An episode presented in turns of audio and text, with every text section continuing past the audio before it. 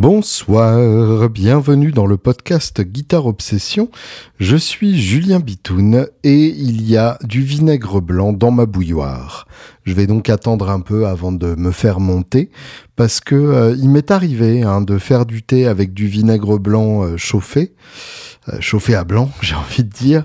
Et c'est une expérience gustative que je garde encore en mémoire et pas d'une bonne manière. Je dois avouer, c'est c'est parmi les choses les plus dégueulasses que j'ai eues dans ma bouche et c'est pas peu dire.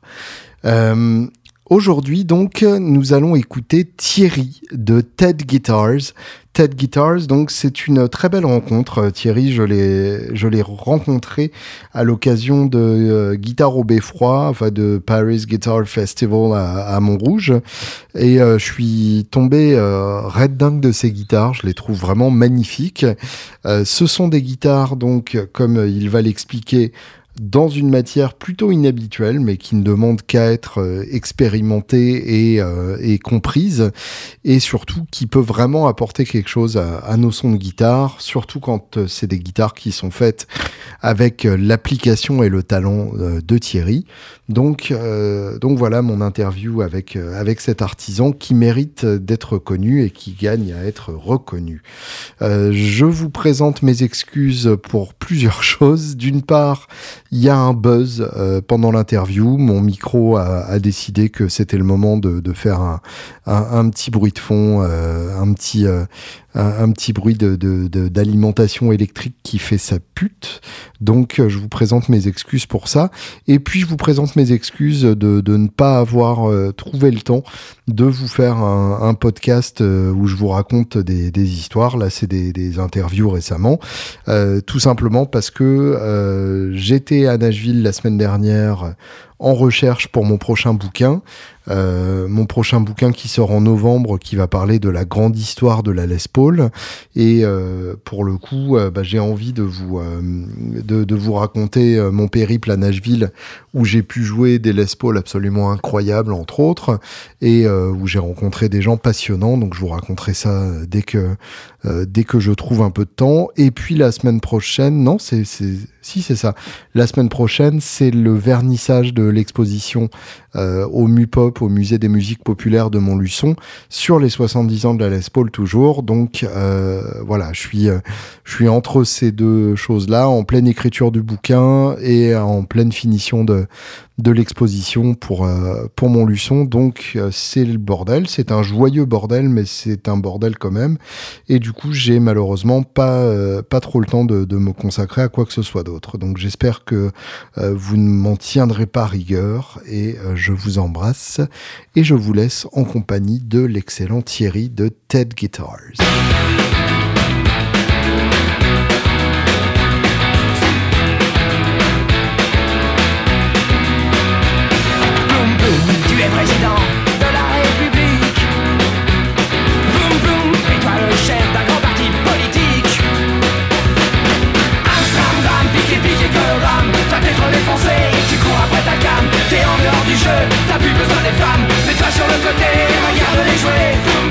Bonsoir Thierry. Bonsoir Julien. Merci de te déplacer euh, à l'autre bout de la France pour, euh, pour venir répondre à mes questions. C'était avec plaisir. Euh, et puis, et puis bah, bravo, parce que je, suis, je suis vraiment tombé dingue de tes grattes en, quelques minutes sur un Kelt poussé à donf à Montrouge. Je m'en souviens. Euh, je pense que tout le monde s'en souvient euh, là-bas, en tout cas ceux qui ont survécu. Euh, raconte-moi, raconte-moi Ted Guitars. Alors déjà, pourquoi Ted? Ted, c'était simplement mon nom d'artiste lorsque je faisais un peu de, rock. Excellent. Du côté de Nantes. Et puis, comme je, voulais une, marque qui soit simple et déclinable à l'international, Ted, ça fonctionne très bien. Ah bah ça marche très bien, oui, absolument. T'as pas de risque de te faire attaquer par euh, l'organisateur de conférences euh, ah, du même nom? Non, non, non, parce qu'on n'est pas du tout sur le même, euh, même secteur d'activité. par contre, effectivement, avec l'INPI, je me suis arraché les cheveux. Hein. ah ouais? Ah oui, vraiment. Ça a été l'une des, des, plus grosses colères depuis deux ans, je crois. Ah, à ce point-là? Ouais, ouais. Ah, bah oui, parce que Ted, euh, il y a aussi des supermarchés en Allemagne qui s'appellent Teddy et qui, qui m'ont posé quelques soucis. Mais bon, ça, on, diverge un petit peu. non, mais ça fait, ça, fait partie des choses qu'on ne sait pas nécessairement et que on n'a pas nécessairement à savoir d'ailleurs, mais, euh, mais qui peuvent faire que, que c'est pas si facile que ça de, de monter sa marque. euh. Exactement. Il y a beaucoup de démarches administratives à, à réaliser et c'est vrai qu'on on, on- on y passe beaucoup, beaucoup, beaucoup de temps et d'énergie. Comme si fabriquer des grattes n'était pas assez compliqué comme ça. C'est déjà assez subtil, effectivement. Ouais, ouais. Mais bon, c'est aussi pour ça qu'on se lève le matin. hein. C'est pour, faire, euh, pour réaliser des rêves en fait de guitariste. Et le meilleur moment pour nous, c'est lorsqu'on remet la guitare au guitariste. Voilà. Ouais, en général, ça se passe assez bien, j'imagine. Ah oui, on, voit, on, on voit, on retrouve les yeux d'un enfant euh, Ouais. qui a 6 ans et devant, qui est devant un sapin de Noël. Ouais, c'est- bien sûr. C'est vraiment un moment euh, magique, unique et, et euh, on sait pourquoi on le fait. ouais. Oui, en fait, tu. Ton, ton boulot, c'est de faire des emballages en forme de vélo à mettre au pied du sapin, quoi.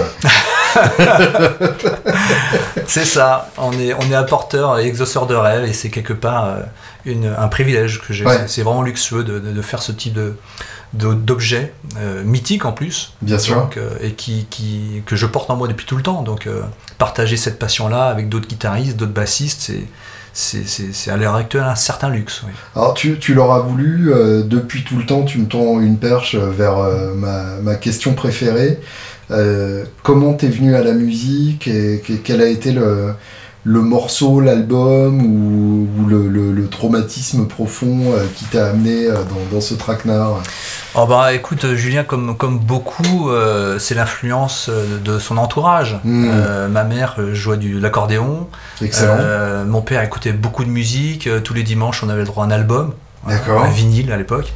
Et puis. Et euh, c'était un, c'était un rituel d'écoute euh, du bah, dimanche hein En fait, euh, oui, c'est ça. Tous les dimanches, ils choisissaient un album et puis, euh, puis on l'écoutait. Donc c'était beaucoup les Trianes, hein, d'origine bretonne et forcément. Ah, euh, très bien, oui, Trianes, d'accord. Alan Stivell et tout. Et Donc puis. tu, euh, tu, tu sais ce qui se passe dans les prisons de Nantes, quoi. Voilà, exactement. je connais les filles des forges aussi. et, puis, euh, et puis mon frère un jour me dit euh, Ah bah tiens, euh, il y a un groupe qui est super, euh, on va acheter l'album euh, Au cœur de la nuit de téléphone. Hmm. Et donc le premier 33 tours, donc euh, voilà, sur lesquels j'ai j'ai- j'ai j'ai fait mes premiers accords. Et puis le, le premier 45 tours, je me souviens, c'était Stray Cats Rock This Town. Excellent. Et Brian Setzer. on est, euh, euh, on est en 1980, 81, quelque Ouais, c'est ça, oui, ils, ont, ils ont 17 ans, euh, j'ai 10 ans de moins, grosso modo. Et, euh, et vraiment, Brian Setzer, euh, il m'a il m'a bluffé par, euh, par son jeu, par son impertinence, je dirais, sa facilité. Et Jean-Louis Aubert, comme lui, on- m'ont donné ce goût de la guitare. Voilà. Ouais. Et il y avait un violon à la maison, donc que j'utilisais comme une guitare. Donc le point de départ, il est là. Voilà, Bah, c'est- euh, a vraiment ce côté odieux euh, en ça qu'effectivement tu le regardes, tu te dis euh, oh bah ça va, c'est des plans rockab, euh, Mm. ça passe et, et en fait tu te rends compte que pour atteindre son sa fluidité, c'est enfin personne personne joue comme ça en fait et, et même même les, les grands anciens, les, les Cliff Gallup, les Scotty Moore, etc., lui a rajouté un truc par rapport à ça. Mm. C'est c'est pas de la reproduction servile et, et en même temps, enfin, c'est. C'est c'est très fort euh, le, le- le jeu de Setzer. Euh, On, on le cite, euh, on le cite pas assez à mon avis par rapport à son à, à son niveau et, Mm. et je j'aurais tendance même à le, à le comparer plus à un Django que, que à un qu'à un Gene Vincent ou à un Mm. Cliff Gallup dont il est fan évidemment mais Mm. je- j'entends vraiment la fluidité d'un Django dans son jeu. Ah, je suis, ah ouais, je suis, je suis vraiment d'accord avec toi. Euh, le premier qui lui a rendu hommage, je pense, c'est Manu Chao, Mm. qui, qui l'avait cité. Et, euh, Ah, c'est pour ça que, que Manu Chao avait la, la 61 20 Exactement. orange. Exactement. D'accord. Et, euh, exactement. Donc euh, Brian Setzer, euh, pour moi, il a tout. Il, il a, il a la virtuosité, euh, et il a, il a la mélodie, Le songwriting en Ouais. plus, ouais. le, le son et puis le look. Enfin, vraiment, Bien sûr. c'est- ce mec, il, il coche toutes les cases, quoi. Ouais, c'est ça. Donc euh, ça fait, ça fait Et partie en de mes plus, ce con, il sait chanter. c'est presque agaçant. Et en plus, ils ont que trois. ouais. Et, et c'est vrai qu'en plus, moi, je l'ai. je l'ai suivi euh, dans, dans l'orchestra et tout. Enfin, Mhm. l'album Vavoom de l'orchestra, je crois que c'est l'album que j'ai le plus écouté de lui parce que les compos sont excellentes. Mhm. Euh, c'est, c'est très très fort. Mhm. et donc ensuite, tu. Et donc euh, ensuite, tu deviens euh, musicien. Je deviens musicien, je, je- voilà, euh, j'intègre un petit groupe de rock, évidemment de reprise sur Mhm. Nantes, ça se passe bien. Et, et puis après, je me consacre à mes études. Et, euh, et lorsque. Études de quoi? Études d'ingénieur en matériaux et en soudage. Et puis, euh, et puis un jour, je suis dans une grande ancienne euh, enseigne qui vend des disques et des livres. Et je, je cherche. euh, Une des- fédération nationale d'achat culturel, par exemple Exactement. euh, voilà. Qui, qui a permis à pas mal de gens d'a- d'acheter un appareil de photo et de devenir photographe amateur. Donc, Bien sûr. voilà. Et en fait, je questionne le, le conseiller en lui disant écoutez, je suis en pleine période blues là, je voudrais euh, se- savoir ce qui vient de sortir euh, en picking, euh, bottleneck, et il me sort le premier album de Kebmo. Hmm. Donc là, on est en 99, je Ouais. pense, 98, 99. Et à l'époque, Kebmo, il a pas ses 5 Grammy Awards. Quoi. Oui, bien sûr. Vraiment, il débute. Et je tombe vraiment. Oui, à l'époque, les têtes de gondole, c'est Limp Bizkit, euh, Ah oui, oui, non, Linkin. Park. euh, on ouais, ouais. on n'est pas du tout là-dedans. hein. Et puis, euh, je, je, je tombe vraiment euh, sous le charme euh, de son jeu euh, et euh, des dobro. Voilà. Hmm. Donc, je me renseigne un petit peu. Donc, je sors de mes études, j'ai pas un rond. en équivalent euro, on est à peu près à 2000 euros. Donc, Ouais. comme je travaille chez un sous-traitant de l'automobile avec des pièces en aluminium, je me tiens, pff, je, je- tente. Je tente, donc je, fabrique un, un dobro, enfin une guitare à résonateur en aluminium ah. Avec l'aide d'un luthier qui me fait le manche et on met un, on met un micro euh, euh, simple, euh, type télé, euh, au manche. Ouais, d'accord. Et là, je dis, attends, mais ça, ça sonne comme une guitare électrique en fait quand je, je l'électrifie. Donc là, il y a quand même un petit truc qui, qui se passe. Et en 2001, euh, Kebmo vient au festival de blues à Cognac. Ah, ah. Et euh, je lui écris une lettre, il accepte de me recevoir dans les loges, il essaie le dobro, alors évidemment le dobro il a jamais sonné aussi bien, et puis il me dit tu le vends combien? Je dis bah non en fait euh, je le vends pas. Il est à moi. Et il est à moi, c'est mon bébé, c'est juste l'instrument que vous, que vous- pour- que vous m'avez inspiré et, et je voulais vous le montrer. J'ai quand même le mec, euh, il s'intéresse à mon, à mon dobro, pour, Mm. voilà, pour le son, la légèreté, il y a peut-être un truc à faire. Et puis, euh, voilà, je continue mon petit bonhomme de chemin. Et puis en 2005, je me dis, tiens, j'ai pas de Les Paul dans, dans ma petite panoplie de guitare.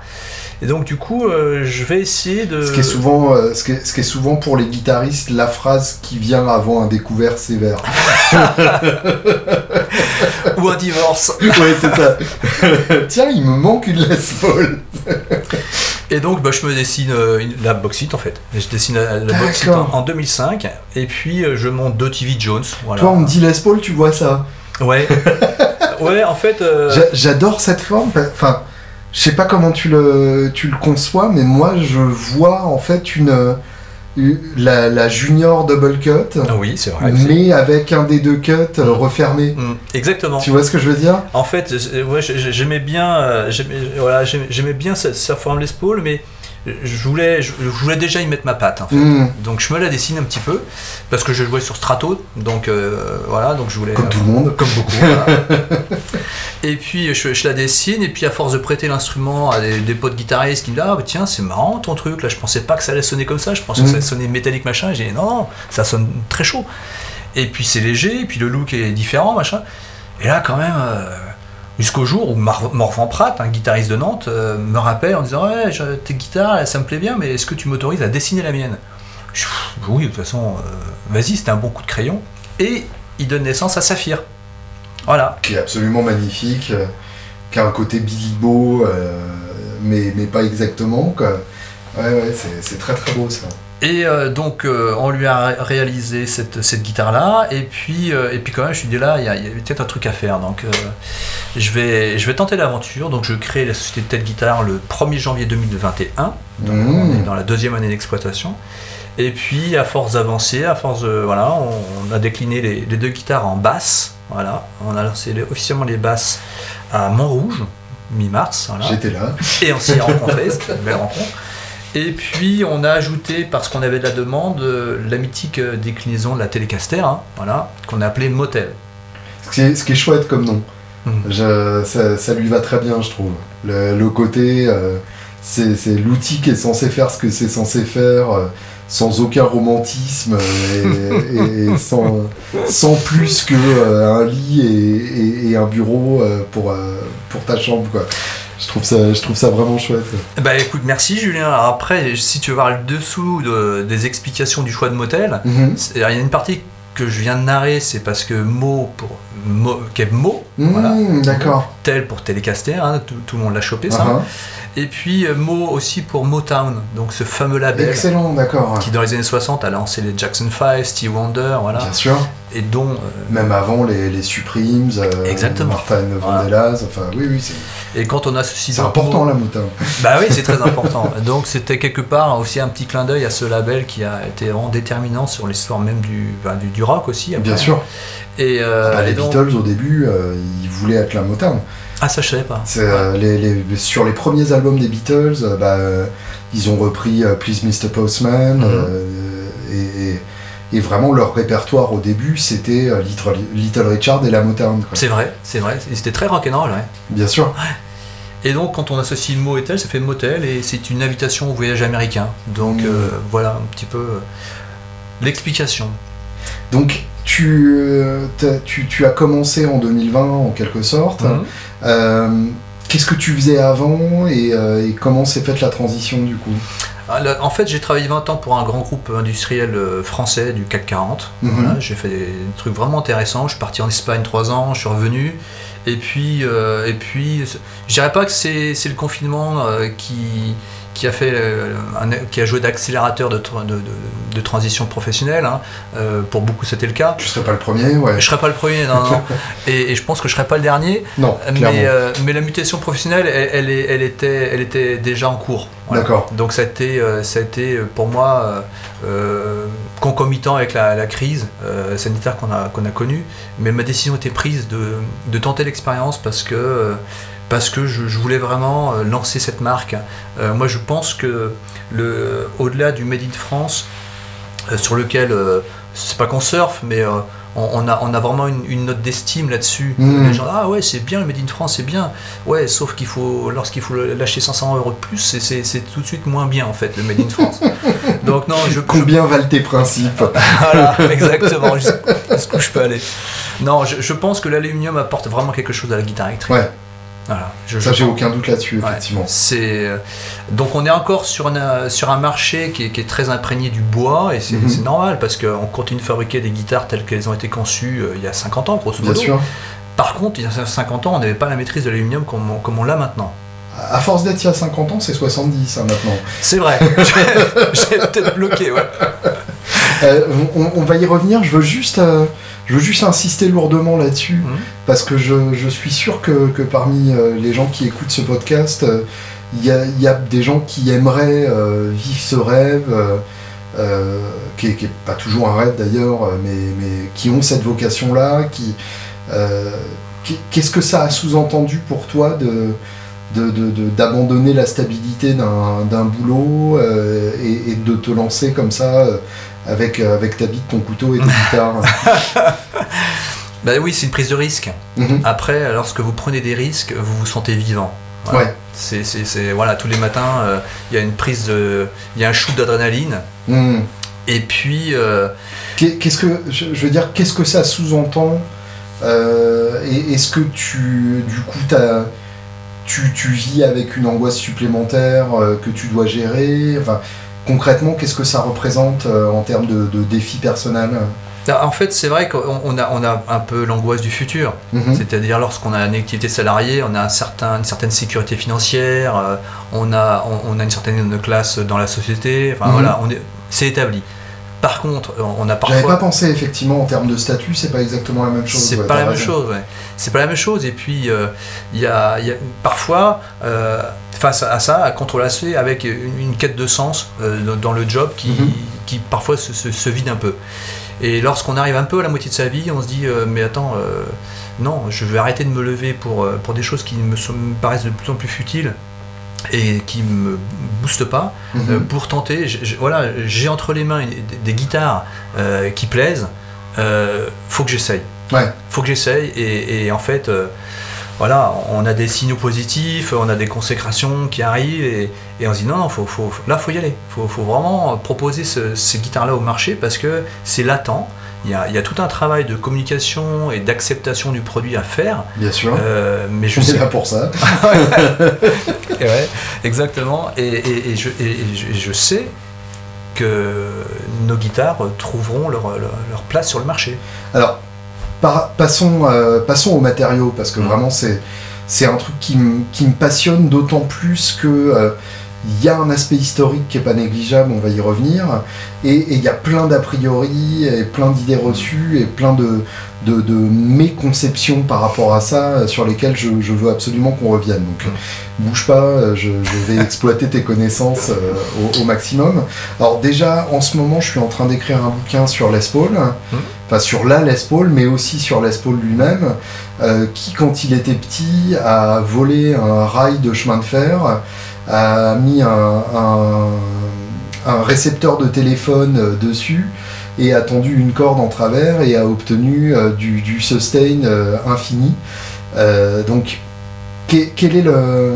Et, après ça, même, il a longtemps bossé sur, sur des, prototypes de guitares en métal avec des manches en bois. Enfin, c'est avant même d'avoir une solid body, il y avait des guitares en métal. Ah il y avait même les, les lap steel aussi de, de Rickenbacker qui étaient en, métal.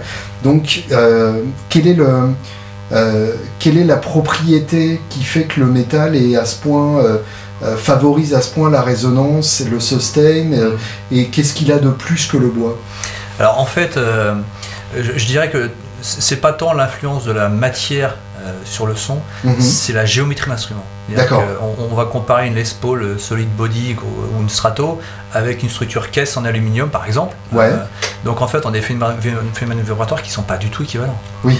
Dans une caisse, en plus en aluminium, on, est, a une caisse de résonance avec un matériau dur, donc on a une propagation longue qui est, qui est favorisée quelque part. Bien sûr. Ça reste un, instrument électrique, une guitare électrique, néanmoins, et je t'ai écouté attentivement jouer sans, sans être branché, on entend parfaitement euh, tout est notes. Ah, il se passe déjà un truc, ouais, complètement. Et, euh, et en fait, euh, les, le, il y a beaucoup, moi je trouve qu'il y a beaucoup trop d'idées reçues sur l'influence du bois sur la caisse. Bien sûr. sur le corps. Voilà.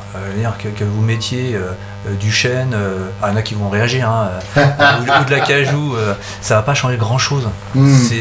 C'est, pour moi, c'est un, un, élément euh, secondaire euh, dans, l'approche euh, du, son.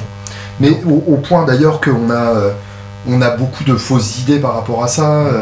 Quand on parle par exemple de Corina, qui est, ni plus ni moins qu'un acajou, mais légèrement différent. Mhm. Enfin, c'est le cédro qui est aussi un acajou, alors que ça ressemble à cèdre dans le nom. Enfin, on, se fait plein de, plein de fausses idées comme ça. Le, le koa, on, fait des guitares avec, mais on ne sait pas exactement à quoi ça ressemble en tant qu'arbre. Enfin, il y a, y, a, plein, de, plein de trucs comme ça. Et finalement, effectivement, j'avais, euh, j'avais eu l'occasion de, tester une, une expérimentation de la part de Taylor, mhm.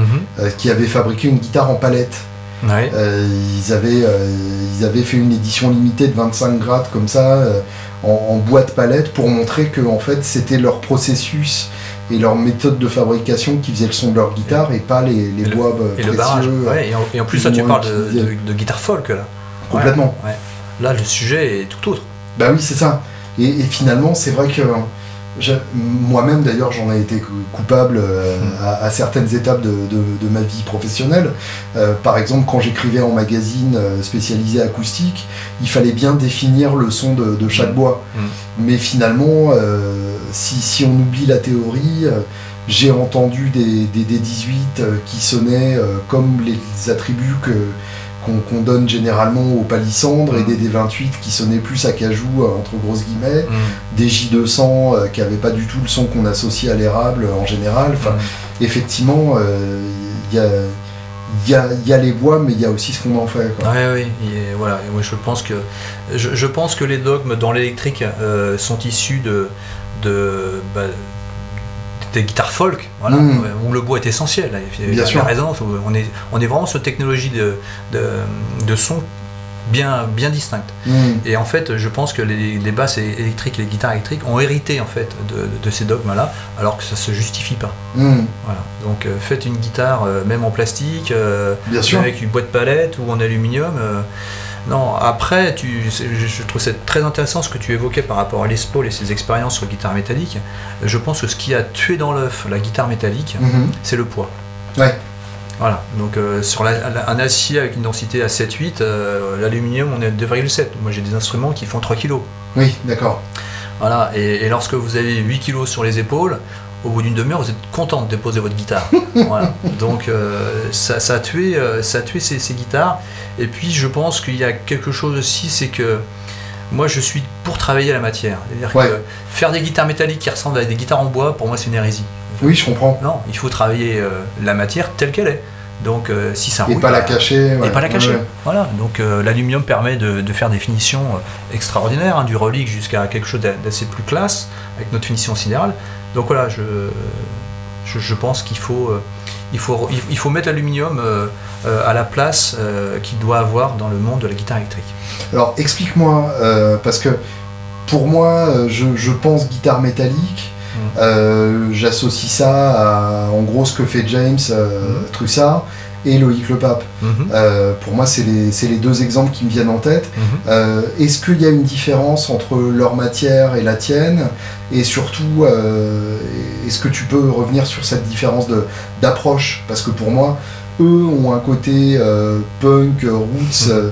qui, qui est assumé et qui est, qui est probablement aussi un, un- un reflet de leur personnalité. Euh, toi, il y a, il y a un côté beaucoup plus classe, enfin, tout- et, et classe qu'on veut être classe, mais un côté plus, euh, plus léché et, Mm. et effectivement plus, bah, peut-être plus métallique tout simplement, euh, ou en tout cas plus, plus acier dans l'esprit. quoi. Alors euh, bon, je, je- dans, la, dans la conception de l'instrument, on diverge, on diverge par rapport, enfin on, on se différencie par rapport au choix de l'aluminium, par rapport à, l'acier ou, ou de l'acier inoxydable. Alors justement, explique-moi, aluminium par rapport à acier? En fait, c'est Quand on dit métal, c'est un terme générique. C'est un terme générique, voilà. C'est exactement quand tu dis euh, euh, un arbre. Bah oui, mais Oui. euh, ok, c'est- en bois. C'est en bois d'arbre. C'est en Ouais, bois d'arbre. Tu peux avoir de l'érable ou du du palissandre ou de Et l'ébène. par contre, acier et aluminium, c'est pas la même chose. Non, en fait, ce sont deux éléments qui sont pas du tout placés au même endroit sur le tableau euh, périodique D'accord. et qui n'ont pas du tout les mêmes propriétés. Autant l'acier euh, va, va constituer un oxyde qui est poreux, qui est la rouille, Mhm. voilà, et qui s'effrite. Euh, et c'est pour ça qu'on ajoute euh, du nickel ou du chrome pour faire un acier inoxydable. D'accord. voilà, euh, qui dure beaucoup plus, enfin qui résiste mieux à, à la corrosion. L'inox donc. Voilà, l'inox, oui. L'aluminium, c'est autre chose. L'aluminium a cette particularité et cette capacité à développer à sa surface ce qu'on appelle l'alumine. Donc euh, Al2O3, c'est un oxyde d'aluminium qui est très stable. D'accord. Donc en fait, il, il s'autoprotège. On n'a pas besoin de mettre de vernis, on n'a pas besoin d'un traitement chimique pour le, pour le protéger. Hmm. Les guitares que je te présente aujourd'hui, elles sont, elles sont brutes d'aluminium. Donc elles sont, elles sont brossées. Il n'y a pas de vernis Il n'y a par-dessus. pas de vernis. Non, non. Donc euh, aucun risque d'écaillement. Donc ça euh, ressemble vraiment à ça, quoi. C'est vraiment beau vraiment ça. comme ça. c'est- presque beau naturellement. Et, tu, et, et donc, cet effet de, de- de soleil un peu, euh, chacun y verra ce qu'il veut en fonction de sa personnalité, mais pour moi c'est un soleil. Euh, ça, tu l'obtiens en brossant l'aluminium. Oui, c'est fait, c'est fait à la main, c'est pas une machine. hein. D'accord. On fait ça à la main en- par un brossage, donc il y a un coup de main à prendre, Mhm. et ce qui rend l'instrument unique en fait, euh, puisque, puisque euh, on va, on- le motif va être plus ou moins incliné, et euh, la courbe va être plus ou moins prononcée. Donc, euh, Hmm. et puis voilà, tu as sous les yeux une saphir et une bauxite, et tu vois qu'on n'a pas joué sur les mêmes trajectoires, Complètement. parce qu'on adapte notre trajectoire à la forme même de Ah, l'instrument. et tu peux contrôler ça aussi, Ah oui, donc. Ouais, Oui, contrairement aux veines du bois, qui Ah oui. vont dans un sens et pas dans un autre. faut ouais. faire avec, ouais. Ah oui, d'accord. Ouais. Excellent. Donc la première démarche, c'est qu'on n'a pas choisi le même matériau, donc on est parti sur l'aluminium, et puis on a eu cette volonté de fabriquer euh, l'essentiel de notre guitare en France, Mhm. euh, avec du bois de pays. Donc on, on construit nos manches euh, de A à Z. Voilà, on a développé nos manches pour nos guitares avec du bois, essentiellement de l'érable du Jura, euh, des touches en noyer. Euh, on fait aussi des touches en, en érable, donc c'est pour ça que je suis content d'avoir apporté deux bauxites, une touche en, en noyer de Dordogne et l'autre en érable du Jura. Sinon, euh, ce sont les mêmes micros, la même caisse, donc on verra. Donc là, on est dans le tout, on, on est dans le toute chose étant égale par ailleurs. quoi. Voilà, voilà. Et donc tu, qui est finalement un truc assez rare euh, qu'on a l'occasion de, de voir. exactement. Donc euh, voilà un petit peu notre, euh, notre démarcation par rapport aux deux marques que, que tu citais. Euh, après, nous, on a la volonté de s'adresser à, à tous les guitaristes. Ouais. Donc, euh, la Saphir, on, on la classe souvent euh, euh, rock, metal, pop. Bon, j'ai j'ai des jazzman qui, qui m'ont acheté la saphir Hmm. parce que le son est aérien, très cristallin, très défini. Ouais. Et puis, et puis la bauxite, euh, j'ai parfois des, des jazz manouches qui, qui jouent dessus. Hmm. Donc, euh, et c'est très intéressant. Donc, euh, mais le tout, c'est d'écouter et d'écouter vraiment avec ses oreilles, pas avec ses yeux. On écoute beaucoup trop avec ses yeux. Bien C'est- sûr. Mais c'est incroyable. C'est fou. hein. C'est pour ça que je suis assez, assez friand des, des tests à l'aveugle. Ouais. Je trouve ça génial. Ouais, ouais, je comprends. C'est ouais. Et les, les dobro, est-ce que c'est de l'acier du coup, c'est ça? Oui, alors les Doro, c'est de l'acier inoxydable en général. D'accord. C'est pour ça que ça brille. Hmm. Ok. Euh, ça peut être en acier aussi, ça fonctionne très bien en acier. Et, et en aluminium, à ma connaissance, été le seul à en faire. Alors par exemple, euh, mon, mon ordi ou mon téléphone, c'est de l'aluminium, c'est pour ça qu'il rouille pas. Oui, ouais, ouais, t'as beaucoup d'aluminium. euh, bah, les avions hein, sont faits en Ouais. aluminium pour sa solidité et sa légèreté. C'est qu'on apprécie qu'un avion ne roule pas. Voilà, on apprécie qu'il résiste aux intempéries. Euh, et puis, tu as des bateaux aussi qui sont faits en aluminium. Hmm. Voilà. Euh, des casseroles sont faits en aluminium. C'est, en fait, c'est, ah, l'aluminium, c'est aussi intéressant parce que c'est une invention française, en fait. Ah ouais? En fait, euh, au 19e siècle, on cherchait un minerai pour extraire justement l'alumine. Uh-huh. Et un ingénieur euh, en trouve du côté de Beau en Provence. D'accord. Et donc, il va appeler le minerai qu'il a trouvé bauxite. Excellent, d'accord. et après, euh, il y a eu euh, Péchinet, hein, un fleuron de Oui, l'industrie française, voilà, qui a beaucoup dé- voilà, qui s'est beaucoup développé. Donc, euh, on a eu euh, vraiment euh, une part importante la France sur le déploiement de l'aluminium. Et quand on regarde la consommation mondiale d'aluminium, ça a vraiment démarré dans les années 50. hein. C'est- on trouvera jamais une hache du néolithique en, en aluminium. c'est pas possible. Ou bien ce serait intéressant. Ou alors vraiment, ça veut dire qu'effectivement, il y a probablement eu une race d'extraterrestres à ce moment-là. est-ce que l'aluminium est plus cher que l'acier? Oui. Oui. Ouais, Dans quelle cher. proportion à peu près? Euh, Je crois que c'est un rapport 2 ou 3. Et, euh, D'accord, ah oui, c'est loin d'être négligeable. Ouais. Oui, c'est plus cher. Après, ça reste un, ça reste un matériau qui euh, intervient, euh, alors pas, pas négligemment, mais euh, dans, dans le coût de fabrication de nos guitares. Mhm. Voilà. On a, on, on a, on a 1,5 kg d'aluminium.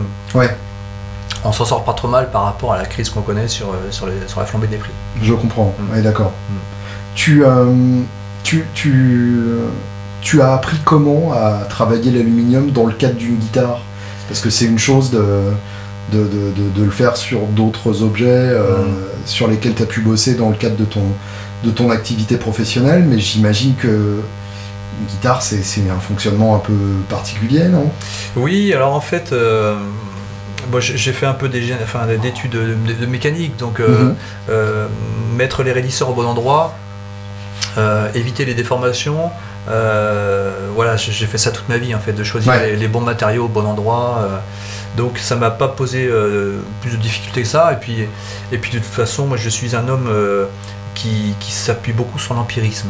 D'accord Donc euh, on essaye, on corrige, on améliore et on améliore de façon continue.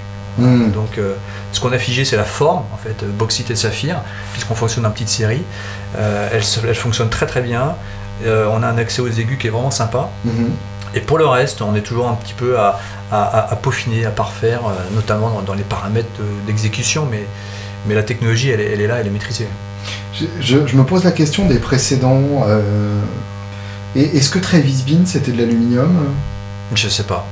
Ou ce que fait Electrical Guitar Company euh, à l'heure actuelle Ah, euh, j'essaie, ouais, euh, oui, c'est l'aluminium, mais pour moi, c'est c'est l'aluminium. D'accord. Ouais. Après, je, euh, ils- ils se- enfin, j'ai vu leur manche. Oui, Ouais. oui, oui, bah les, Euh, les- Après, si je, je- je crois savoir que c'est une autre technologie. Enfin, s'ils fonctionnent par usinage, en fait. Ils partent d'un gros bloc d'aluminium et ils font de l'enlèvement de copeaux. je comprends. Nous, ouais. on fait la démarche in- inverse. On, on- on- on- on va constituer une caisse, non pas en enlevant du copeau, mais en assemblant des, des- des pièces entre elles. D'accord. Voilà, c'est une pièce chaudronnée, en fait. Eh oui, ok. Parce que lui, en fait, euh, son maître, c'est Travis Bean, et euh, c'était des grattes. euh, effectivement, je pense tout à lu euh, qui, qui date des années 80, Mhm. ou euh, corps, euh, bois et manche alu. Oui, oui, c'est- vrai. Bah, j'ai fait le salon en Montreux. Mhm. et il y avait un exposant qui, qui avait des manches en aluminium. Donc euh, après, moi je, je suis aussi guitariste et bassiste et, et j'ai besoin de cette chaleur du bois en fait. Voilà, Alors justement, ouais, explique-moi, euh, explique-moi ce choix parce que euh, instinctivement, moi j'aurais tendance à me dire autant profiter de la stabilité de l'alu pour le, la partie de la gratte qui va potentiellement le plus bouger. Mhm. Euh, pourquoi s'être emmerdé avec du bois euh, pour le manche? Oui, en, en fait, euh, je, je voulais pas non plus arriver avec un, un- un- un ovni sur le Oui, marché. d'accord. Tu vois? Et pour moi, une bonne guitare, ça, ça doit répondre à trois critères Mhm. un look, Ouais. un manche. J'aime bien que ce soit ton premier critère, parce que ça, ça montre que tu connais très bien les guitaristes, effectivement. un look, un manche et un son. Ouais. Voilà, donc euh, le look, voilà, on en Et, a parlé. je, suis, je suis tout à fait d'accord sur l'ordre. Ouais. Pour moi, euh, et, et je le constate, euh, même pour moi, euh, je ne jouerai pas une gratte si elle est pas belle, Mhm. très clairement. Mhm. Je jouerai éventuellement une gratte si elle n'a pas exactement le son que je veux, mais qu'elle est très belle et que je suis bien dessus. Et j'aurais plus de mal effectivement avec une gratte qui sonne d'enfer, mais sur laquelle je suis pas à l'aise au niveau du manche, Mhm. que une gratte qui sonne moyen, mais avec un manche sur laquelle je suis à la maison. Voilà. Donc effectivement, ton, ton ordre de priorité me paraît assez réaliste. ouais. Donc c'est pour cette raison que, que j'ai- choisi d'avoir un manche en bois Mhm. pour la chaleur. Euh, parce que pose ta main sur une, sur une barre en métal, tu, tu vas sentir tes, tes calories de, de la main euh, aspirées par, par, par, la, par la barre métallique. Mhm. Et tu as cette sensation de froid en fait. D'accord. Alors que le, le bois euh, n'est pas très conducteur sur le plan thermique. Mhm. C'est plutôt un isolant le fait le bois. Donc Ouais. en fait quand tu poses ta main dessus, ta les calories de ta main restent dans ta main. Mhm. D'accord? Donc euh, cette sensation de froid, moi je la voulais Tu pas veux dire qu'une maison en aluminium, ce serait pas une super idée, quoi? Non. Ou alors, il faut que tu fasses des briques en aluminium avec du, du vide euh, à l'intérieur pour que ce soit vraiment un isolant thermique. Ouais, d'accord. Mais euh, non, on fait d'ailleurs on fait on fait pas des maisons en aluminium. Par contre, on fait de très bonnes baies vitrées qui sont légères, solides, mais euh, qui ont des voilà des ponts thermiques en fait. Ouais. voilà. Donc voilà. euh, donc pour revenir sur sur le manche. euh, il y a cet aspect-là de l'ergonomie de l'instrument, hein. et puis je trouve que ça, ça, ça réchauffe en fait l'instrument. Mhm. C'est-à-dire que l'aluminium, la, la caisse, à plus les micros, plus la plaque micro en métal, ça apporte quand même une certaine froideur. Voilà. Mhm. Et donc, le, le manche en bois va venir en fait réchauffer cet instrument, cet objet en lui-même. Donc, euh, on, a, on a une station de, de bois et qui fonctionne bien sur le Ouais. je trouve. Oui, oui, bah, visuellement, c'est vrai que ça marche très bien, ouais, effectivement. Et justement, ça, ça, ça- ça tombe bien que tu évoques cette froideur, parce que c'est vrai qu'on a, on a toujours cette idée, euh, euh, psychologiquement, où on se dit, une gratte en aluminium, ça va sonner raide, ça va sonner claquant, ça va sonner froid, euh, au- autant de, de- autant d'attributs qu'on peut tout à fait euh, euh, donner à n'importe quelle gratte en bois qui est mal fabriquée. Euh, comment tu comment comment tu te bats par rapport à ça? Ouais, le mot est juste comment on se bat, parce qu'on on se bat contre des idées Bien ancrées. Ah, et puis c'est hyper ancré. Donc en fait, je me bats à coup de salon, à Mhm. coup des. Je dis, moi, le- moi, mon, meilleur, ma, enfin, ma meilleure façon de convaincre les gens, c'est qu'ils testent la guitare. Leur mettre une gratte entre les mains. Ah ouais. Et, et quand ils posent la guitare, c'est le, le terme, et c'est- vrai ce que je te dis, Julien, c'est bluffant. Mhm. C'est-à-dire qu'ils sont surpris. Ouais. Et ils s'attendent pas du tout à ce, ch- à ce son-là. Donc en fait, la qualité d'une guitare électrique, elle est essentiellement basée sur, le- sur les micros. Mhm. Choisis des super bons micros, un bon guitariste et un très bon ampli, et je sais que tu es bien équipé, c'est la garantie d'avoir un super son. Ouais. Voilà. Donc euh, d'abord les micros. Les micros, les micros, les micros. Après la structure. Donc on a des caisses, donc on a du sustain. euh, mais voilà, c'est aussi difficile de décrire un son qu'une couleur. hein. Enfin, Ah bah bien sûr, un bleu, euh, t'as t'as 40 000 bleus en fait. complètement. Donc décrire le son de nos guitares, simplement dire qu'on a deux sets de micros différents entre bauxite et saphir, Mhm. que bauxite on est plutôt sur le registre un peu plus chaud, blues rock, alors que saphir on va être plutôt dynamique et on va être plutôt sur du, du, du rock pop, euh, presque métal. Mhm. Mais, mais voilà, je, je peux pas en dire plus, le, le- le- le mieux c'est d'essayer en fait. Par définition. Mhm. Mais euh, justement, tu, tu, tu mentionnes les micros. Tu peux nous parler un peu de, de Krell hein? Oui, alors Krell en fait c'est c'est Pascal Sansou qui, qui dirige Krell à Pau. Mhm. dans le sud de la France. Et on m'avait recommandé ce fabricant-là, donc euh, je suis allé voir. Et il a compris en fait, non seulement il a compris, mais il a adhéré en fait. il a adhéré, euh, parce qu'il avait déjà participé à, à- à plusieurs aventures de fabrication de, de guitares. Et lorsque je lui dit, écoute Pascal, euh, j'ai deux guitares, là, je voudrais qu'on restitue les sons un peu à l'image de leur look. Euh, Qu'est-ce que tu en penses? Il me dit, bah oui, carrément, ouais. donc, euh, et puis on a fait plusieurs tests, donc on est, on est parti sur deux sets différents. Et je pense que c'est une très bonne chose.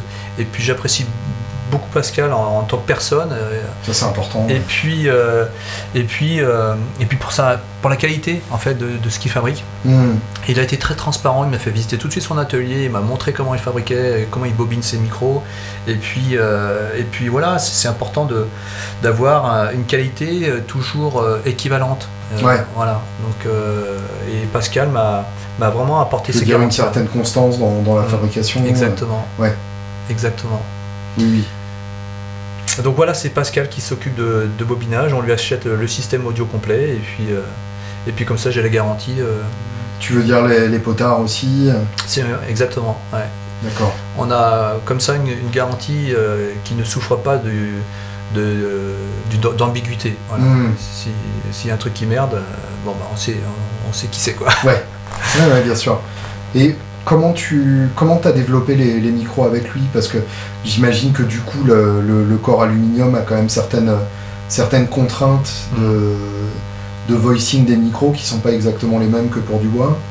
Oui, alors après, euh, on n'est pas parti de, de zéro non plus. hein. Mhm. C'est-à-dire que Pascal a beaucoup d'expérience euh, et puis il a, il a déjà au catalogue des, des micros euh, qui, étaient, euh, qui étaient très intéressants. Donc sur cette base-là, on a fait, on a fait des essais et puis on, on a déterminé quel micro euh, il fallait, et sur lequel euh, il fallait appuyer notre, notre réflexion. Mhm. Et puis voilà, comme je disais, euh, on essaye. Et puis on est, on n'est pas grand guitariste lui comme moi. Par contre, on a deux oreilles comme tout le monde. Bah oui, c'est. Et je savais peu près ce que je voulais. Voilà.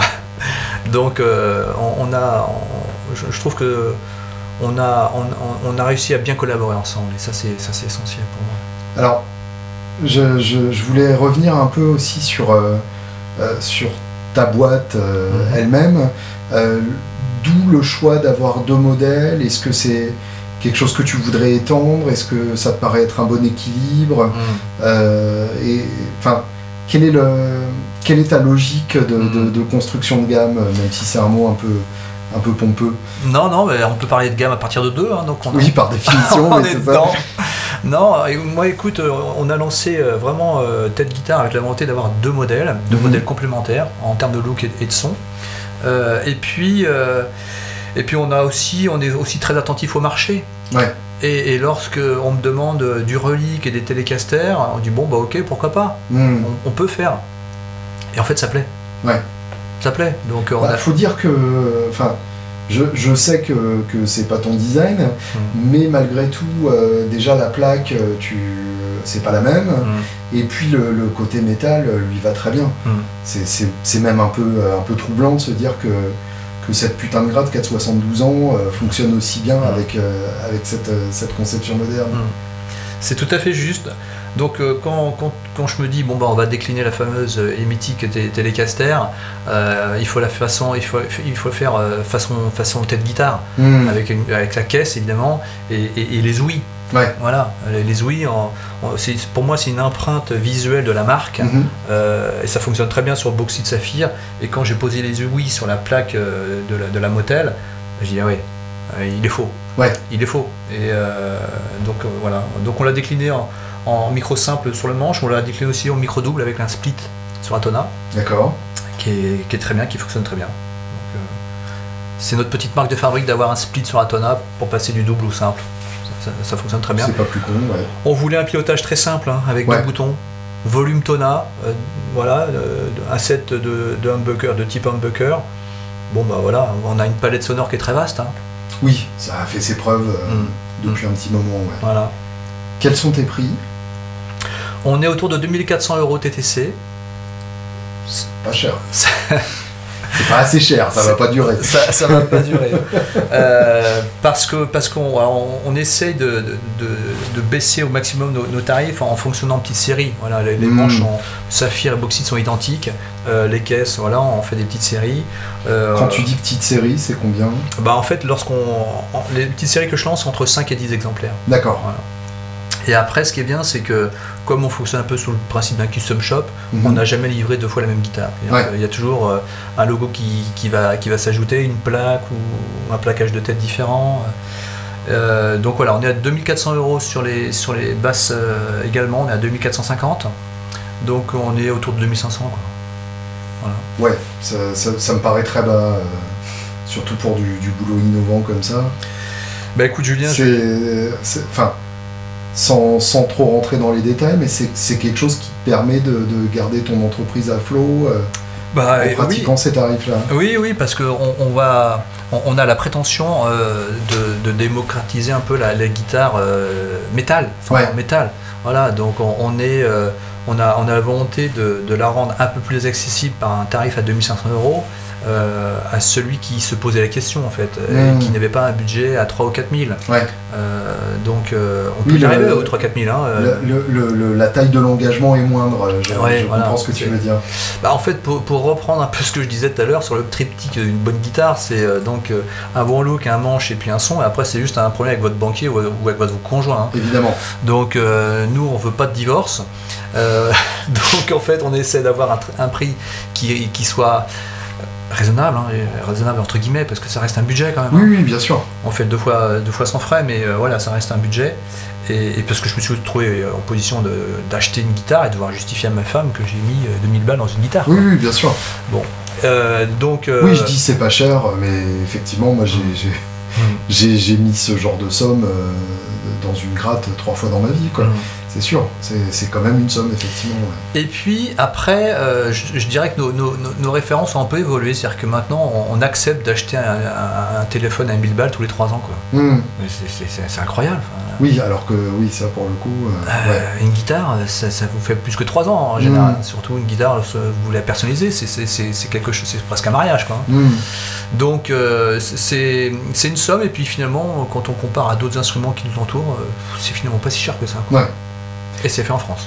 Oui, ce qui est pas, ce qui est pas négligeable non plus, quoi, effectivement. Euh, est-ce que, euh, est-ce que les, les options euh, ajoutent dans, dans quelle mesure? Oui, alors. Parce que je pense, je pense par exemple, évidemment, je suis un, je suis un kéké superficiel, donc les LED sur la touche, ça me plaît vachement. Mm. Ça, ça- faut compter combien à peu près euh, pour Alors, cette option? l'option LED dans les manches, c'est 1000 euros. D'accord. Euh, L'option LED dans la caisse, Mhm. c'est 500. Ok. Si tu veux le combiner, c'est 1300 parce qu'il y a du matériel, ma- en commun. Après, euh, le gravage sur la plaque micro, on est à 100 euros, Mhm. quelle que soit la taille du logo en fait. hein, c'est Ouais. surtout. euh, euh, et puis on peut faire du, du marquage aussi sur la caisse. Donc là, c'est un peu plus cher, c'est 200 euros. D'accord. Donc tu vois, sur, un- pour 2600 euh, euros, tu personnalises vraiment euh, ton, ton instrument. Et puis si, si tu fais de la scène, et puis si tu aimes l'effet waouh euh, dans le public avant un solo, tu peux te voilà, tu peux prendre l'option de, de l'aide à, à 1000 euros. C'est quand même Et tu- vachement important. Et tu choisis ta couleur. Et en plus, t'es pas paumé euh, sur ton manche avant le morceau. Et tu commences pas effectivement ton solo par un canard. ouais. voilà, ouais, c'est quand même mieux. Euh, est-ce que euh, est-ce que t'as de l'attente pour, euh, pour tes modèles à l'heure actuelle hein? Oui, en fait, on, on, avait l'engagement d'avoir une guitare livrable sous 4 à 6 semaines. C'est ambitieux. Parce qu'on a toujours des encours. Hmm. Voilà, parce qu'on on a des, on a des encours sur le manche, on a des encours sur la caisse. Ouais. Les micros, t'as compris que c'est. Voilà. Oui, oui, Euh, ça. Donc on avait cette volonté-là, on est plutôt là sur 3, mois là. hein. Ouais. Ouais. On a fait euh, deux salons coup sur coup là sur lesquels on a eu euh, de belles commandes, enfin de Mhm. grosses commandes et puis des, des trucs vraiment sympas à faire. Donc là, ouais, on est, je préfère dire 4 mois et les livrer au bout de 3 mois plutôt que euh, l'inverse. Ouais, c'est mieux d'avoir la surprise dans ce sens-là. Mais ouais. on n'est pas sur 4, on est, on n'est pas sur 6, mois, 8 mois ou un an. On est- T'en es à combien fabriqué à l'heure actuelle? Alors, je, pas mal, ouais, Ouais. ouais, pas mal. Je communique pas là-dessus en fait. On on est- ce que je peux te dire, c'est qu'on est en lancement euh, commercial, Mhm. euh, qu'on tourne à peu près à 5 instruments par mois, Ouais, et que c'est le régime de croisière qu'on avait euh, anticipé. Donc, euh, c'est pas négligeable. ouais. Donc, euh, Et elles se vendent. ah bah oui, là c'est C'est surtout ça qui est les- important. Ah parce oui, que- les, les- ah oui, les 5, c'est les, c'est 5 commandés en fait. Ouais, ouais, c'est ça. Donc si, euh, si on continue comme ça jusqu'à la fin de l'année, euh, la, la société est pérenne. Voilà. C'est beau. Voilà. Donc là, c'est- honnêtement, c'est une belle histoire. Sans- enfin, tout, tout cynisme facile mis à part, c'est quand même vachement excitant. Ah bah moi, je, ouais, je, je- je- niveau professionnel, je, je- je n'ai jamais été aussi heureux. Ouais. Là, je veux bien croire. Je, m'éclate. Ra- Raconte-moi justement euh, par rapport à ça le- les, les salons. Alors les salons, euh, c'est c'est- un endroit de rencontre. Est-ce que est-ce que c'est aussi euh, exigeant physiquement et émotionnellement que ce qu'on imagine Ah ouais, c'est plus que ça, ouais. Ouais, C'est plus que ça parce qu'il y y a- il y a une excitation avant, une- une- un stress euh, avant dans la Mhm. préparation de tes instruments. Et puis tu, tu- tu te jettes un peu dans l'inconnu, c'est que tu sais, Ouais. tu sais pas trop euh, où tu vas te placer, tu sais pas s'il y aura de la fréquentation. Et, euh, et puis quand tu arrives avec une marque nouvelle, émergente, euh, tu sais pas trop comment tu vas être accueilli par, par, Bien tes, sûr. par tes confrères hein, en fait. Et en fait, euh, ça s'est très bien passé à chaque fois. J'ai eu un Mhm. bon accueil de mes confrères, euh, on a eu un bon accueil du public, euh, on, a, on a toujours eu beaucoup, beaucoup, beaucoup d'essais, des commandes à la clé, donc on est. donc, et pour le coup, euh, c'est là-dessus qu'on appuie sur le plan notre stratégie commerciale. C'est-à-dire que euh, lorsqu'il y a un an et demi, je, je vais voir un banquier pour un business plan, je dis bon, Mhm. on va s'appuyer sur les magasins, et puis, euh, et puis en fait, on s'aperçoit que les magasins, bah, c'est pas si facile que ça, parce Ouais. qu'ils sont un peu ferrés, ils sont un peu piégés par les grandes marques, ils sont contraints de vendre du Fender et du Wilson, sinon ils ont plus la licence. Donc, euh, Mm. les marques émergentes, ils, ils applaudissent, ouais, c'est fait en France. Ouais, mais je te prends des dépôt vente. Bah, attends, tu, tu claques 10 000 balles euh, dans une marque américaine et tu peux pas claquer euh, 2000 balles dans, dans une marque française. ouais, Bon, donc du coup, je dis pas que tous les magasins fonctionnent comme ça, mais en, en une grande partie si. Mm. Donc du coup, on se dit bon bah on va on, on va s'adresser directement au grand public en fait et on va faire Ouais. du salon. Et donc du coup, on a on a appuyé sur on fait un salon par mois grosso modo, on va faire euh, Guitar Expo Lyon là 21-22 mai, on fait celui de Colmar euh, début juin. On ira euh, au Summit euh, en Allemagne euh, mi-septembre. Donc voilà, on- Je savais même pas qu'il y avait autant de salons. en fait, il y en a beaucoup, ouais. ouais. Il va falloir que je, que je me repenche dessus. Eh ben, tu m'appelles, Euh, Julien. Ouais, avec plaisir, parce que effectivement, c'est- c'est- ça m'a vraiment éclaté, euh, mon Ouais. rouge. euh, même, même deux fois de suite à assez peu d'écart. c'est vrai que ouais, je- j'avais j'avais bien envie d'aller faire un tour à Montreux, là, même Mhm. si j'ai pas fait, parce que trop de, trop de boulot, quoi. Mais euh, au moment où ça se calme, je pense que je me, je me pencherai là-dessus. Mhm. C'est vrai que c'est c'est un, c'est un chouette milieu, quand même. C'est un chouette milieu et puis on y rencontre, voilà, beaucoup de monde. Bien sûr. Voilà, que ce soit, euh, ah, je pense à Harmonix pour les, pour les produits d'entretien de guitare, euh, Kelt, voilà, Invaders, enfin, il y a- voilà, c'est c'est vraiment intéressant. Et puis, et puis dans le partage avec les confrères en lutherie, c'est c'est vraiment intéressant. Euh, on est toujours plus intelligent quand on échange nos idées, en fait. Bien sûr. Donc euh, voilà, je pense à Laurent, euh, les tourneaux là, qui était à côté Mhm. de moi, à Montreux, c'était c'était- c'était c'était vraiment chouette. ouais. Et eff- effectivement, par rapport à ça, euh, justement, tu me- tu m'expliquais que tu, que tu collabores aussi euh, avec un autre luthier sur tes guitares. Tu peux, euh, tu peux développer euh, ce que Ah. ça sous-entend, même en termes de, de- de laisser son ego de côté euh, par rapport à- Ouais. au processus. Oui, en fait, euh, j'ai pas cette prétention à, à- à tout savoir faire. Mhm. Euh, par contre, euh, j'ai eu peut-être ce- ce- ce- cette, cette bonne idée de m'entourer de personnes qui savent mieux faire que moi. Mhm. Et, et Jean-Pascal Vigneault, voilà, pour le citer, est un, est un luthier qui est sur Bordeaux, qui a un peu le même profil que moi. Il, travaille de- en tant qu'ingénieur dans une entreprise de, de- de- de mécanique, de précision. D'accord. Et, et il a commencé euh, à, à faire des, des pédalboards. Et puis il a Mhm. commencé à faire sa notoriété sur les pédalboards. Et puis après, il a commencé à, à s'occuper de guitare et puis à s'occuper d'artistes bordelais assez, assez connus, euh, Ok. voilà, Jean Fontani notamment. Et puis, euh, et puis on, John, euh, un ami guitariste ambassadeur de la marque, Mhm. me l'a présenté. Et, euh, et, euh, il a adhéré au concept, il a adhéré au projet. Et donc c'est Jean-Pascal qui parfait nos, nos instruments euh, par les réglages, par le travail des frettes, euh, tout ce qui est pla- planéité. Et puis euh, et ça lui arrive très souvent euh, que je lui confie le fretage. Ouais. Voilà. Donc c'est quelqu'un qui est très méticuleux, et très, très précautionneux. Donc, Ouais, bien tout, ce qui, tout ce qui fait le petit truc en plus à la fin du processus. Quoi. Ah bah, tout ce qui va faire que le, le manche, vous allez l'adopter. quoi. Ouais, c'est ça. Oui, parce que j'a- j'allais te poser la question du plec, parce que j'ai vraiment cette sensation-là en, en jouant tes grattes que qu'elles sont passées par un plec, mais c'est juste le, le talent de ce mec-là. Ah non, non, non, on est, on est, on est en semi-artisanal, semi-industriel. Ouais. Il y a des choses, on n'a pas, on n'a pas mis de machine derrière. Mm. C'est vraiment euh, les, les mains de Jean-Pascal et les miennes, celles de Néo, celles de Cérine, euh, Ouais, qui, qui œuvrent euh, sur les guitares. ouais. impressionnant. Oui. Merci Julien. Tu, tu mentionnais les, les magasins tout à l'heure. effectivement, il y a, il y a ce, ce côté engagement euh, financier qui n'est pas toujours euh, présent. Mais au-delà de ça, il y y a un côté aussi euh, engagement à défendre la marque qui est hyper important. C'est-à-dire que prendre une, prendre une gratte en dépôt, c'est une chose, mais surtout être capable d'en parler aux clients, la proposer et pas la laisser dans l'arrière-boutique à, pourrir entre deux autres étuis. Enfin, il y a, y a ce côté-là qui est hyper important et j'ai l'impression que enfin, depuis, euh, depuis le début de l'interview, je t'écoute et, et je te sens, euh, je te sens pèlerin euh, en, en pleine évangélisation euh, avec tes grattes et, et je pense que c'est quelque chose qui est, qui est irremplaçable en fait. Ah bah ça, si vous êtes, euh, vous pouvez avoir le meilleur produit du monde, si vous n'êtes pas en capacité à, à le porter et, Mhm. et, et- et à le faire connaître, euh, ça restera le meilleur produit du monde dans votre placard en fait. Bien sûr. Voilà. Donc euh, j'ai le travail que j'ai à faire, c'est de convaincre euh, voilà, les guitaristes et, les magasins de, de nous faire confiance euh, Mhm. dans, nos, dans nos produits, dans nos, or- dans nos or- or- organisations.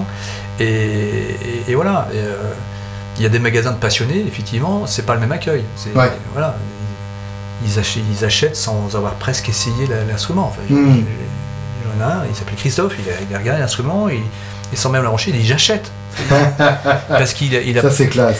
ah oui, il a, il a pas seulement aimé le produit, il a aussi aimé la démarche. Et oui, bien sûr. Voilà. Et, et- et voilà, donc. euh, Bah, c'est Donc, un il- flash d'ensemble, c'est c'est sûr. hum, hum.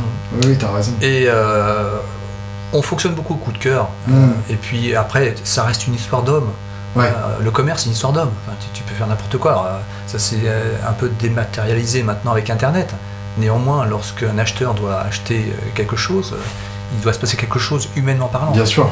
Donc, euh, moi, je peux pas être partout non plus. Je peux pas avoir tous les magasins de France. Hmm, Mais ceux qui m'entendent, ils peuvent m'appeler. euh, je suis tout à fait euh, enclin à discuter avec eux. Très bien. Ils ont une marge prévue sur tes prix. Ouais. Et très bien, ça c'est bon à savoir. Euh, tu- je, je veux, je veux vraiment revenir sur ton, sur ton côté. euh, euh, vraiment, j'ai l'impression que tu as une mission de défendre l'aluminium.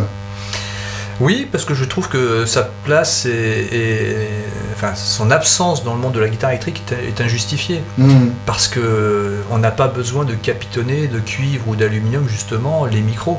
Euh, la caisse fait office de cage de Faraday. On a zéro buzz Ouais. sur nos guitares. Donc ça fait. Alors c'est vrai que je ne l'ai pas cité tout à l'heure, mais c'est bien de revenir sur le sujet. Donc en fait, l'aluminium pour moi a toute sa place en fait dans, dans ce monde de guitare et basse électrique. mhm. Pour le poids, pour l'effet cage Faraday, euh, pour le look. Euh, voilà, donc euh, je suis peut-être parti un peu en croisade là-dessus aussi. Ouais, mais il y a des bonnes croisades. Mais ouais, je pense que c'est, je pense que c'est bien appuyé dessus et, et en fait, euh, souvent on, on- on me téléphone avec un mode un petit peu effrayé. Ah, t'as vu, lui aussi il fait des guitares en aluminium. Mais, mais très bien. Hmm, oui, Ça nous légitimise en fait. Bien sûr. Mais, mais oui c'est pas parce que euh, d'autres se sont mis à faire de la solid body que Fender a arrêté de vendre des télécasters. mais- mais exactement. Hmm, Au contraire, euh, so- soyons 50 à faire des guitares électriques Bien en sûr. aluminium et, et là on va, on va influer le marché. Donc non, non, moi je, je vois pas de concurrents, moi je vois des confrères en fait. Ouais. Ah ouais, je comprends tout à fait. Et est-ce que ça peut être euh, un début de solution aussi par rapport à la déforestation, à la rareté progressive de- du bois qui a, qui a vieilli suffisamment longtemps pour faire des guitares? C'est essentiel ce que tu dis, euh, Julien. En fait, euh, euh, le bois, c'est une ressource précieuse. On a la Mhm. chance en France d'avoir une forêt de feuillus qui est exceptionnelle Oui. et plutôt bien gérée. Complètement. Donc, par contre, lorsqu'on peut aussi remplacer du bois par un, un matériau comme l'aluminium qui, qui fait office d'eux et presque meilleur, faisons-le. Et- Mhm. Et, et conservant le- le- les bois précieux de nos forêts pour, euh, pour le manche, par exemple, pour la touche. Voilà.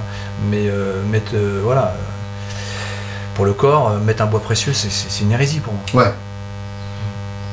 J'ai toujours eu cette, cette frustration. et, en, et en particulier, alors évidemment, t'es pas concerné, mais en particulier sur des grades de, de- de piètre qualité, Mm. je me dis quel est le. Quel est l'intérêt de, de fabriquer une gratte à, à 200 balles avec du vrai bois? Enfin, Ça reste un arbre à abattre. euh, Alors que euh, il y a sûrement des trucs plus efficaces et qui sonneront pas moins bien, quoi.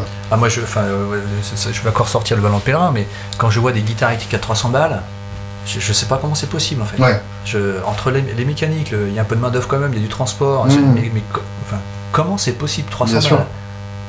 Sachant que c'est aussi vendu par internet, donc il y a aussi la marge de l'importateur. euh, ouais. Je, je sais pas comment. Et le transporteur. Ouais, je- ouais, ouais. Je, je, je- je vois pas.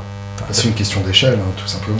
Oui. Pas de secret. Oui, oui. C'est une question d'échelle et de, et de main-d'œuvre. Et d'exploitation, Oui, c'est ça. Oui, le, le, Clairement. mot, euh, le mot est tout à fait justifié. clairement. Et d'ailleurs, maintenant, à l'heure actuelle, euh, un, un pays comme la Chine, qui a longtemps été euh, le, le fournisseur par excellence de ce genre de produit, devient trop cher. Et, euh, Oui, Au point et- que euh, maintenant, c'est l'Inde, c'est l'Indonésie. euh, ça- le, le- le degré d'exploitation augmentant, c'est obligé de se déplacer sans cesse. quoi. Oui, et puis ils ont interdit l'exploitation de leurs- leurs arbres et donc ils achètent des arbres dans, dans- dans les autres pays. Hmm. Enfin, c'est quand même incroyable. Ce qui s'appelle délocaliser la déforestation. Exactement. Le concept est, est monstrueux en soi. Donc nous, on a pris l'option de travailler avec des boîtes pays parce que c'est dans nos, nos valeurs, Hmm, euh, mais on s'aperçoit qu'on a bien fait. bien parce sûr. que pour qui me demande euh, du palissandre ou de l'ébène, bah, je suis bien embêté en fait. Hmm. Voilà, donc euh, on a des, on a, on a plein, des plein d'essence. On, j'ai même fait- on a même fait des touches en, en chêne, en frêne Ouais. olivier. C'est, mais c'est magnifique le frêne olivier.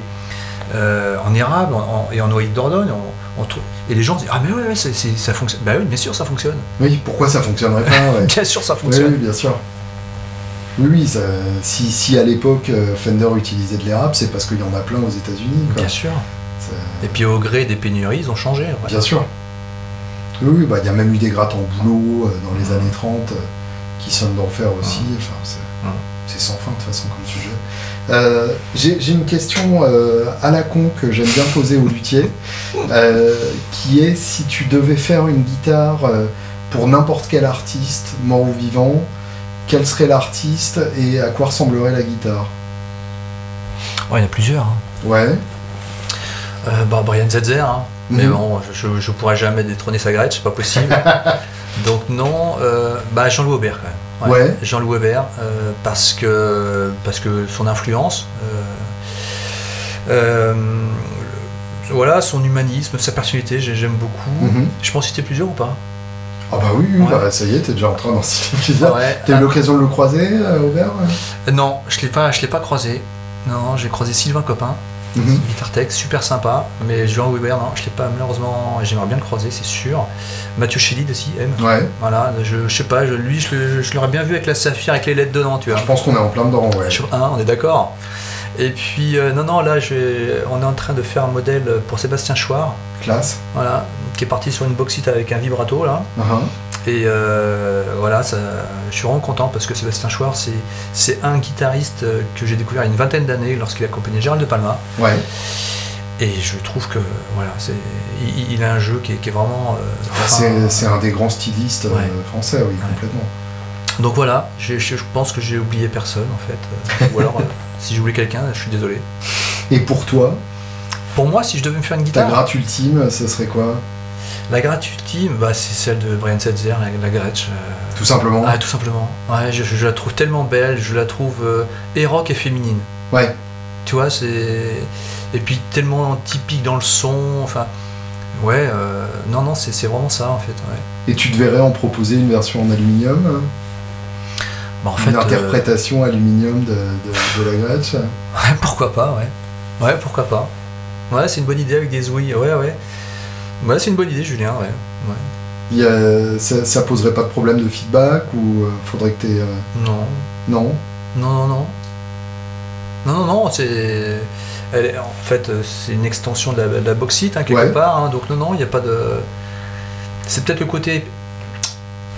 le- épaisseur de la caisse qui, qui me, qui me gênerait. Je, Mhm. ferais quelque chose de peut-être un peu plus fin, ouais, tu vois.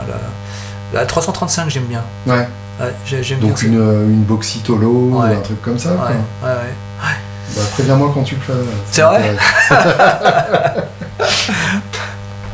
Très bien. Euh, alors j'ai une, une dernière question rituelle pour le Mhm. podcast. C'est euh, tout simplement, et je pense que on peut, on peut deviner où ça va aller vu le reste de l'interview, les trois albums sans lesquels la vie serait une erreur. La vie serait une erreur? Oh là là. Euh, sans lesquels la vie serait erreur. Bon, au cœur de la nuit, ça c'est sûr. Mhm. High Voltage. Oh. Ouais. Classe. Ouais, bah écoute, ouais, cet album-là, il, il, a vraiment révélé quelque chose. La version européenne, j'imagine hein Ouais, bah écoute, TNT, enfin j'adore la montée de ce morceau, c'est génial. Euh, et puis, bon, Starway to Heaven, enfin voilà, c'est. Cet album-là, il a été. Euh, enfin, en fait, cette chanson-là, pour moi, pour moi, c'est vraiment le graal euh, d'une chanson mm. de rock. Il y a tout, il y a même du, de la flûte au début. Euh. je, me demande dans quel état ils étaient en fait pour qu'on se. Enfin voilà. Je pense que ouais, bien inspiré en tout cas. Ouais, bien inspiré. Ouais. Et puis jusqu'à la fin, quoi. Du début, il n'y a rien. Mm. En fait, moi je dis souvent que la qualité, elle, s'obtient quand il n'y a plus rien à retrancher. Mm-hmm. Et en fait, euh, voilà, on peut ajouter beaucoup de choses, mais voilà. Et en fait, dans cette chanson-là, il n'y a rien enlevé. Ouais. Rien, il n'y a pas une note enlevée. Donc, euh, ouais, Led Zepp. Merci Thierry. Merci Julien, c'était un vrai plaisir.